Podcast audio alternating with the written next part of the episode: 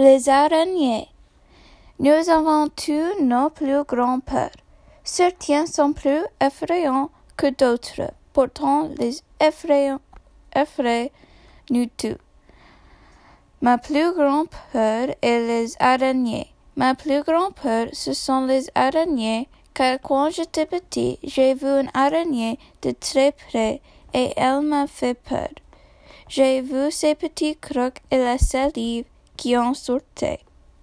Une autre chose qui m'a effrayé envers les araignées, c'est le nombre d'yeux qu'elles ont, parce que ce n'est pas commun.